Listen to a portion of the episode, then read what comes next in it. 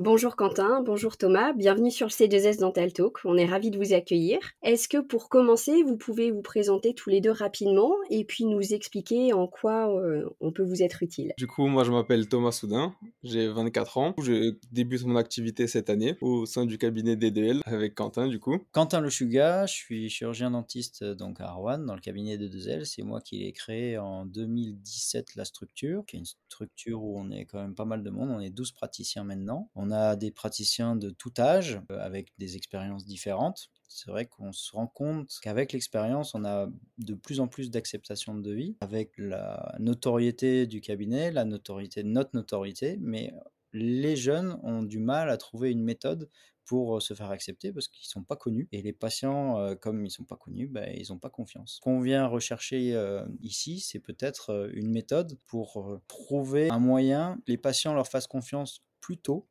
sans forcément attendre deux ans d'expérience dans le cabinet. Ouais, c'est hyper intéressant. Et du coup, Thomas, toi, c'est ça, tu te retrouves dans cette, euh, dans cette situation où tu es euh, plutôt en début de carrière? Oui, tout à fait. Du coup, quand on commence, comme moi, on a en effet pas de notoriété, paraît peut-être plus jeune par rapport aux patients, donc euh, peut-être plus difficile d'avoir la confiance des, des patients pour faire accepter nos plans de traitement. Donc ouais, ça serait intéressant d'avoir des clés pour augmenter ces, taux d'acceptation, faire adhérer les patients au plan de traitement? Est-ce qu'il euh, y a des situations particulières où tu t'es retrouvé euh, bloqué, par exemple? Est-ce que tu as eu l'impression des fois d'être déçu ou frustré euh, d'un projet que tu avais l'impression d'avoir bien amené, qui était important pour le patient et, où il t'a pas suivi Souvent, sur les jeunes collaborateurs, on voit que c'est la paro qui a du mal à passer. Je ne sais pas si c'est dans le dialogue ou dans la méthode ou dans comment jeunes praticiens prennent le patient, mais ils ont du mal à vendre, on va mettre des guillemets sur le mot, mais de vendre la parodontie. D'accord, ok. Donc si on prend l'exemple de la paro, comment est-ce que tu présentes un plan de traitement, enfin en tout cas un projet de traitement parodontal à ton patient, Thomas? Est-ce que tu saurais nous dire un petit peu comment tu t'y prends avec le patient? Alors dans un premier temps, je vais essayer de lui expliquer la, maladie parodontale, donc dans l'ensemble, les causes, les conséquences. Les conséquences si on, justement on ne met pas en place le plan de traitement. Une fois que le patient, euh, je pense qu'il a compris le diagnostic, je vais essayer de lui présenter du coup la solution plus le, plan de traitement bah, que, je lui propose. Et après, en, dernier, du coup, bah, je lui présente le devis et j'essaye de, de, lui expliquer l'importance de réaliser le devis. Et après, en général, j'attends dans un premier temps qu'il ait la réponse de sa mutuelle pour qu'on se revoie dans un deuxième temps, qu'il ait tous les éléments. Et euh, à ce moment-là, prendre une décision et essayer de le faire adhérer au devis. Ça marche. Alors très souvent, euh, quand on est débutant, on passe beaucoup de temps à expliquer la technique et le, traitement en lui-même au patient. Et euh, on a parfois l'impression de passer effectivement du temps à expliquer le problème euh, qu'il a dans sa bouche. C'est souvent survolé. En fait, si tu veux, quand tu regardes le temps que tu vas passer à faire le diagnostic, enfin ce que nous on appelle le co-diagnostic avec ton patient, et le temps que tu vas passer à expliquer le traitement, la technique de traitement, euh, la durée, les conséquences du traitement, tout ce que tu veux, et le devis, et eh ben tu as un gros déséquilibre.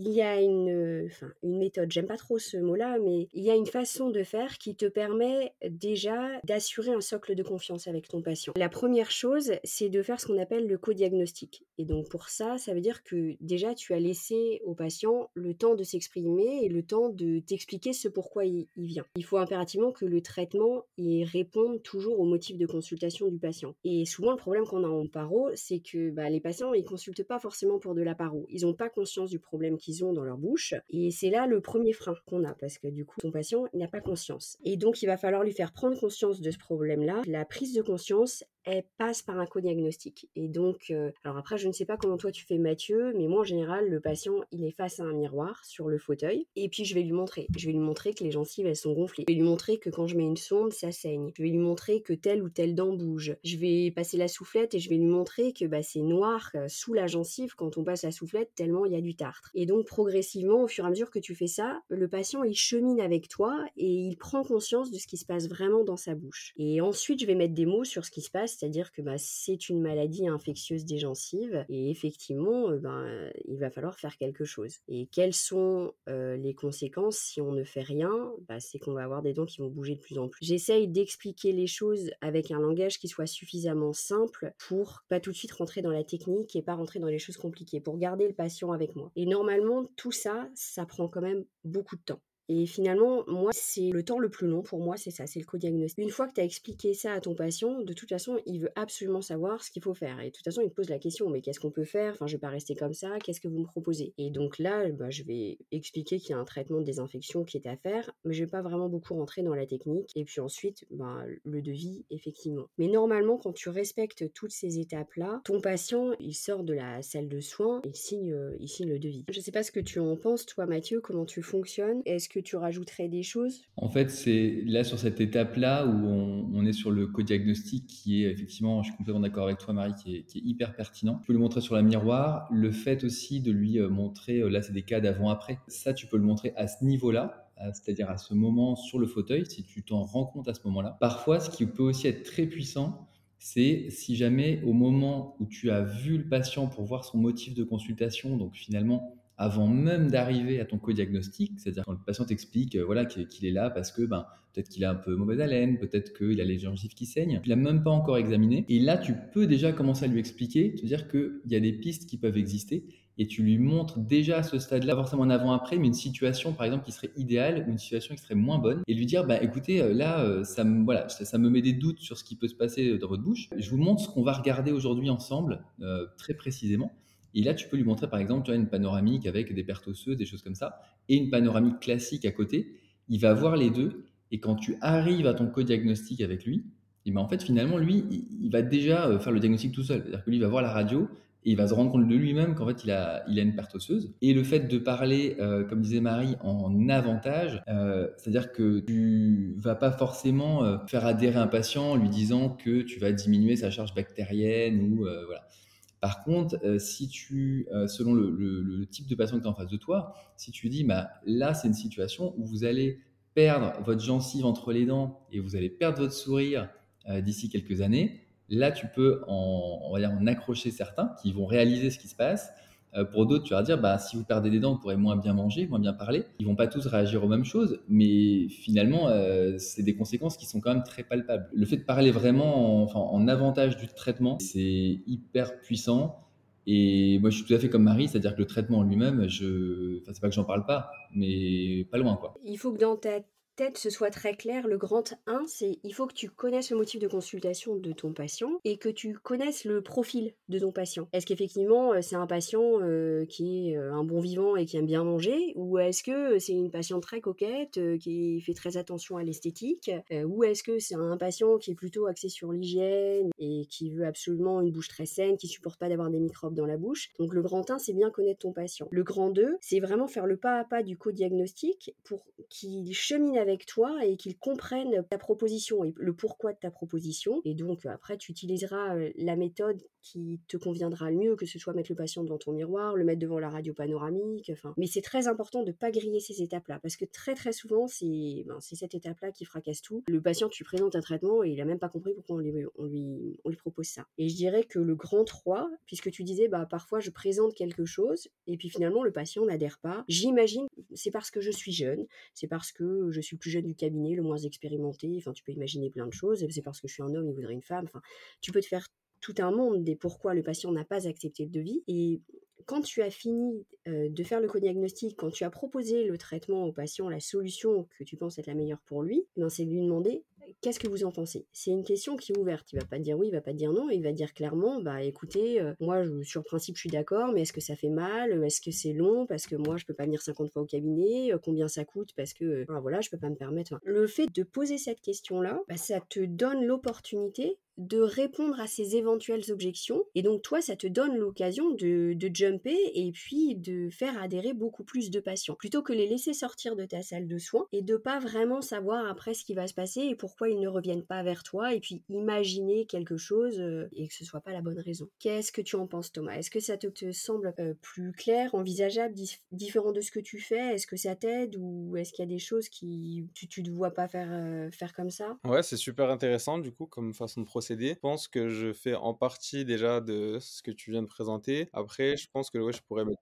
l'accent plus sur ce qui correspond au patient et le, faire adhérer du coup à, ça. Au niveau, euh, parce que la, question dont parle Marie, elle est effectivement très puissante. Qu'est-ce que vous en pensez? Euh, Je t'invite vraiment à l'essayer dès demain. Euh, tu vois, on prend cet exemple de Paro parce qu'il est très pertinent, mais il faut se dire hein, que là, ce qu'on qu dit ensemble, ça fonctionne sur, sur tous les sujets. Qu'est-ce que vous en pensez? Il va t'ouvrir la boîte de Pandore de toutes les objections qu'il peut y avoir. Et c'est important d'amener le patient à, être plus enclin à, à suivre ce traitement-là, bah, de savoir un petit peu y répondre. On pourra clairement pas tu vois, faire le tour de, toutes les objections euh, majeures qui existent. Il y en a, euh, on va dire, euh, deux ou trois grandes. Notamment, souvent, ça va être une peur qui va arriver derrière, tu vois, la peur de la douleur, la peur des choses comme ça. Et très souvent, ça passe par des questions, des fois, qui sont en plus indirectes. Qu'est-ce que vous en pensez? Ils vont, ils vont être pas sûrs. Et finalement, c'est à toi de soulever, parfois même de leur dire, voilà, qu'est-ce qui, d'essayer de chercher qu'est-ce qu'il va y avoir derrière. Et par exemple, si tu arrives à percevoir que c'est la douleur, tu vas pouvoir rassurer en disant, bah voilà, sachez que je, voilà, je tiens quand même à vous dire que nous, ici, on a un protocole zéro douleur, que vraiment, on, ça nous tient à cœur que ça puisse, puisse se passer de la bonne façon, qu'on endort, qu'on fait des anesthésies si c'est nécessaire. Tu, trouves tes mots. Mais tu vois, de pouvoir finalement lever cette objection-là directement. Et euh, tu en parlais tout à l'heure sur le budget. Il y a souvent potentiellement une objection du budget. Et à ce stade-là, les gens, ben, ils n'ont pas de, de, vie. Et finalement, euh, l'option budget, c'est plutôt une, une illusion, mais c'est une image qui vois, dans, dans, la tête. Nous, on conseille souvent de reléguer cette euh, objection à la fin, parce que c'est elle est très importante si tu veux, mais c'est pas celle où on peut répondre directement. Et hum, quand quelqu'un, par exemple, te parle tout de suite, tu lui parles du traitement, il va dire oui, mais j'ai peur que ce soit cher, ou il y en a qui vont te le dire tout de suite, hein, enfin, dès, les premiers mots. Et ce qui est important, c'est que avant d'en arriver là, il faut quand même que tu sois sûr que le traitement que tu as proposé, il est OK pour le patient. Et euh, donc, tu peux très bien vraiment lui demander, soyez rassuré, euh, on ne commencera rien sans que euh, vous ayez eu euh, le projet complet et que vous sachiez le, budget qui est, nécessaire. Est-ce que avant ça, est-ce que ce traitement il est 20 sur 20 pour vous? Peut vraiment valider. Il faut que tu arrives jusqu'à cette un peu cette sorte de phrase de conclusion de dire ok, hormis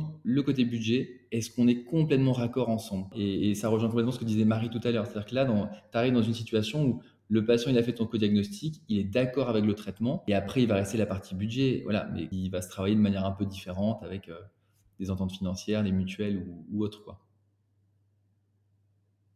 Ça te parle un petit peu ça? Il y a des objections des fois peut-être où tu as du mal à, répondre ou pas?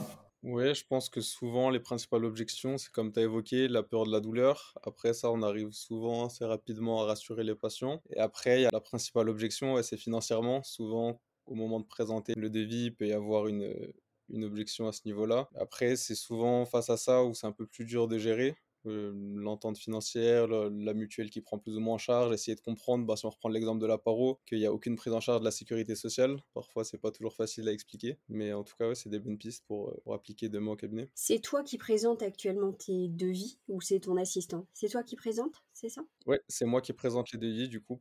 Et tu les présentes, tu m'as dit pas tout de suite, tu as un deuxième rendez-vous? Alors, il y a deux types de devis. En général, les devis qui sont assez classiques, je les présente directement au patient. Je lui dis de voir avec sa mutuelle et dans un deuxième temps, on fait un retour de discussion, un rendez-vous de discussion pour voir le retour de sa mutuelle, répondre justement s'il a des nouvelles objections depuis la dernière fois. Et pour les devis un peu plus compliqués, les cas un peu atypiques où il faut que je réfléchisse, je fais dans mon coin le devis, je lui envoie par mail et pareil après, je lui dis de voir avec sa mutuelle et qu'on se revoit une deuxième fois pour en discuter. Mais après, c'est toujours moi qui présente les devis, ouais. Ok. Et ça, c'est le fonctionnement pour tous les dentistes de, du cabinet, euh, Quentin? Oui, pour l'instant, c'est ce qu'on avait mis en place euh, il, y a, très longtemps. On est en train de changer justement, de recruter quelqu'un qui sera un peu formé spécifiquement au retour mutuel, au devis, au plan, à la transformation des plans de traitement en devis et au retour mutuel. Mais pour l'instant, on est, euh, on est à une phase de croissance. On n'a pas assez de monde pour dédier quelqu'un à cette tâche-là, parce qu'en fait, toutes les personnes sont dans la production euh,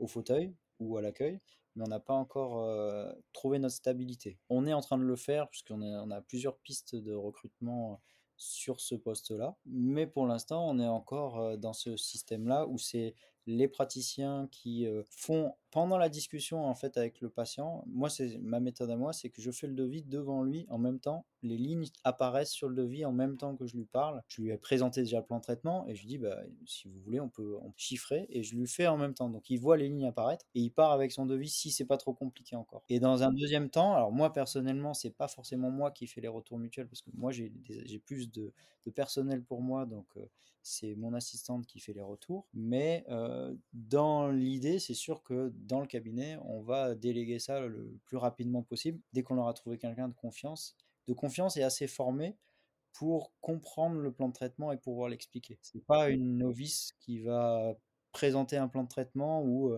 il y a de la paro, de l'implanto, de l'ortho, c'est assez compliqué. Et souvent, les anciennes assistantes qui sont compétentes, ah, pour l'instant, elles sont au fauteuil parce qu'elles nous aident beaucoup. Donc c'est difficile de les sortir du fauteuil pour les mettre à une tâche qui est moins productive mais beaucoup plus de valeur ajoutée pour nous indirectement. Oui, ça c'est très, c'est un autre sujet, mais c'est vrai que quand tu as une assistante dentaire qui est très très performante au fauteuil, eh ben tu as du mal à la lâcher, tu veux la garder pour faire du fauteuil. Alors après, il faut qu'elle ait les qualités requises parce que les qualités requises pour enfin, ce que nous on appelle une assistante EF, une assistante d'entente financière, il faut que ce soit une bonne communicante, il faut qu'elle s'achète à l'écoute du patient. Effectivement, il faut qu'elle comprenne très très bien comment ça fonctionne. Et quand je dis bonne communicante, c'est bah, bien sûr qu'il faut qu'elle euh, soit agréable avec le patient, qu'elle sache bien s'exprimer, tout ça. Mais ce qui est très important, c'est qu'elle ait compris qu'on parle au patient en pourquoi. Tout ce qu'on vient de te dire, Thomas, en fait, bah, l'assistante, elle a besoin de le, de le, connaître par cœur. Quels sont les avantages des traitements, quels sont les inconvénients aussi, les, répondre aux objections, tout ça. Et donc, euh, c'est vrai que tu peux faire deux choix différents. Le premier choix serait de faire évoluer ton assistante dentaire qui connaît bien les traitements, qui connaît bien comment ça fonctionne, vers un poste d'assistante administrative, si elle est partante, si ça lui convient, hein, parce que tout le monde n'est pas fait pour ça, et de et d'embaucher une nouvelle assistante dentaire. Moi, je pense que c'est plus facile de former une assistante dentaire fauteuil plutôt qu'une assistante EF.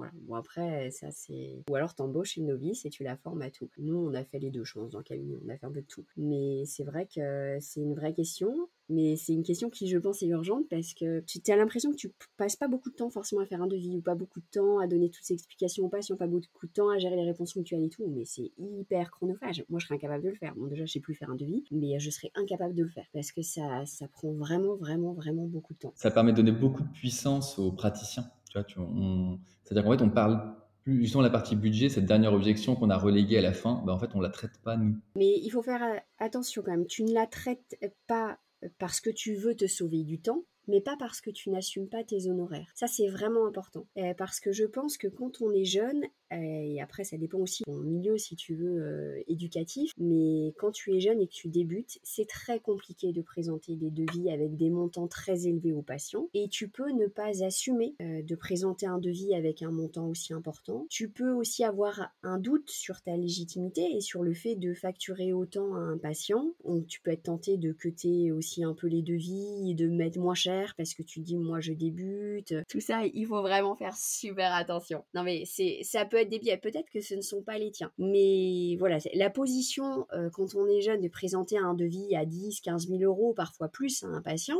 elle n'est pas facile. Parce qu'il faut bien assumer le fait déjà d'avoir la compétence pour pouvoir faire un tel traitement et de faire un traitement qui est fiable parce que quand le patient il débourse 15-20 000 euros, il faut quand même que ça tienne la route. Ça, c'est quelque chose qui se travaille c'est pas facile. Je ne sais pas si c'est quelque chose qui te pose difficulté toi aujourd'hui ou pas, si ça fait partie, on va dire, des situations qui te mettent un peu mal à l'aise et parce que si c'est le cas, il faut savoir que le patient en face, il le sent, mais direct.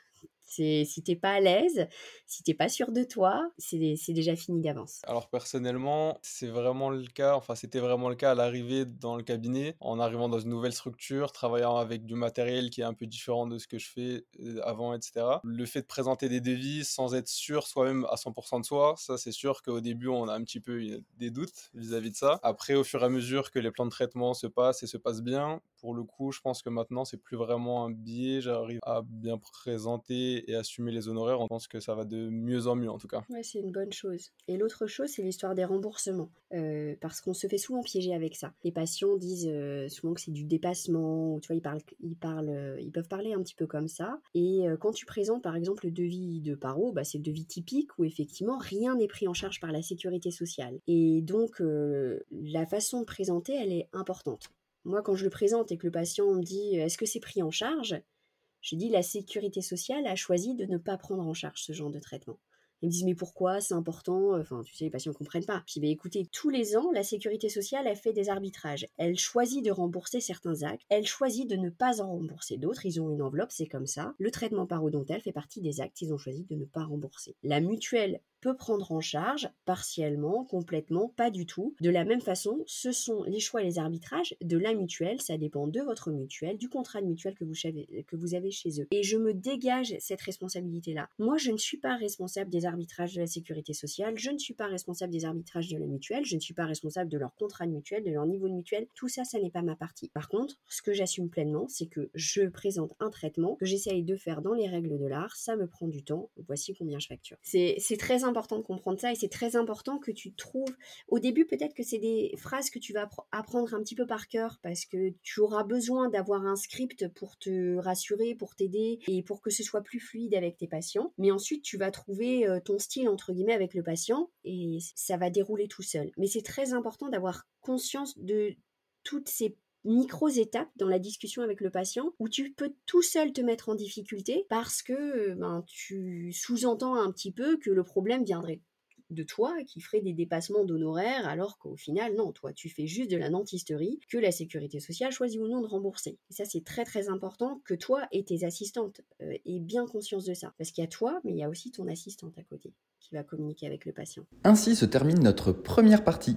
Rendez-vous le mois prochain pour la seconde partie qui sera tout particulièrement consacrée aux acceptations de plans de traitement à très vite. Merci beaucoup pour votre écoute. Vos retours sont vraiment très importants pour nous. N'hésitez pas à nous en faire part en mettant un commentaire et une note 5 étoiles sur Apple Podcast ou tout simplement en parler autour de vous à d'autres confrères. Quoi qu'il en soit, merci pour votre temps. Si vous avez des questions, n'hésitez pas à nous les envoyer pour les prochains épisodes.